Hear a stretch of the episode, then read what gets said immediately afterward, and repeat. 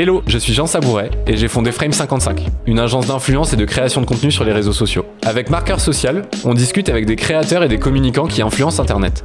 Ensemble, on va comprendre comment ils créent un contenu pertinent et impactant pour leur audience, et surtout, ils vont nous partager leurs meilleures techniques pour créer des contenus à succès. Si vous aussi c'est un sujet qui vous intéresse, vous êtes au bon endroit, bienvenue dans Marqueur Social. On va parler un peu plus de l'audience de Bloom. Ouais. Est-ce que aujourd'hui, tu as le sentiment d'avoir une audience engagée de manière générale sur l'ensemble des contenus? Ou tu as plutôt des sujets qui marchent plus fort que d'autres? Hmm.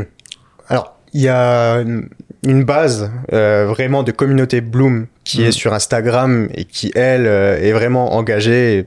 En fait, ça vient du simple fait que nous, au début, notre audience, c'était vraiment euh, vu comme un truc hyper précieux. Genre, Hmm. euh, en vrai, quand tu démarres, t'as pas beaucoup d'abonnés, donc tu fais attention Tu à, les soignes, ch- ouais. ouais, à chaque abonné que t'as. Hmm. Et je me souviens d'une période où, globalement, chaque abonné qu'on avait, on leur envoyait un message de bienvenue sur Bloom. Et, À la euh, main À la main. tout à la main. Vraiment perso et tout. C'était vraiment c'était un travail de ouf c'est trop bien. c'est un travail de ouf, mais en fait, c'est dans notre ADN, tu vois, de kiffer notre audience. Euh, on répond à tout le monde. Bah Aujourd'hui, ouais, mais c'est- ce qui permet de snowball en fait aussi un peu d'un point de vue audience après. il y a ça. Et en fait, euh, toutes les personnes qui nous contactent en DM, là, tu vois, je sais que sur Bloom, tous les DM sont, sont vides euh, à la journée. Tu vois, en fin de journée, il y a plus de DM qui sont, qui sont encore, euh, qui sont encore là. Euh, Enfin, qui sont en non lu, tu veux dire. qui sont Ouais, non lus, ouais. exactement. Pas parce qu'on en a pas. Mais tu mais- t'as pas juste tout supprimé Tout. C'est Non. dégageant, on veut plus de DM. Allez, ciao.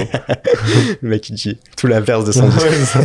non et globalement c'est c'est parce que nous on kiffe ça et en fait il y a des gens qui nous posent des questions et c'est normal et on est là pour y répondre. Parce que comment tu peux dire que tu es là pour démocratiser la tech si derrière tu fais une vidéo et il y a un gars qui te pose une question tu tu lui réponds pas tu Bah, vois. après, il y a aussi une notion de parce que pour vous c'est peut-être encore tenable, tout juste.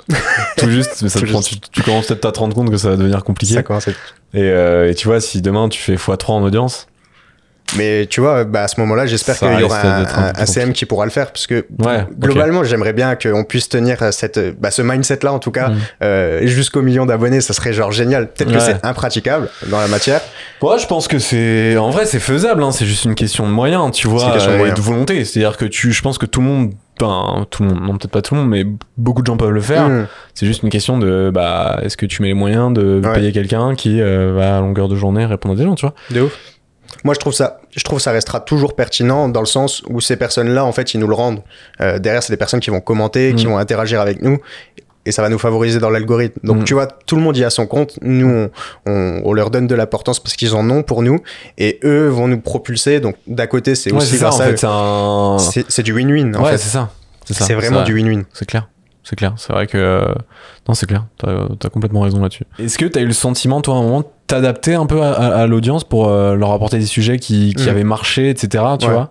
Ou Non, là-dessus, le contenu, on le pense euh, pour, euh, pour tout le monde. Et tu vois, en fait. Ouais, ça t'était pas drivé par un truc qui a marché spécifiquement ou évidemment tu l'analyses. Si, ouais, on l'analyse, Ouais. on le reproduit dans le format, euh, Mm. pas dans le fond. Mm. Euh, et globalement, on, on se reverra jamais traiter deux fois le même sujet, euh, bah, à voir si, si, si ça fait sens. Mais, euh, mais ce qui est intéressant là-dessus, c'est que nous, les contenus qu'on a fait dès le début, quand on est passé sur la vidéo, ils étaient hyper viraux.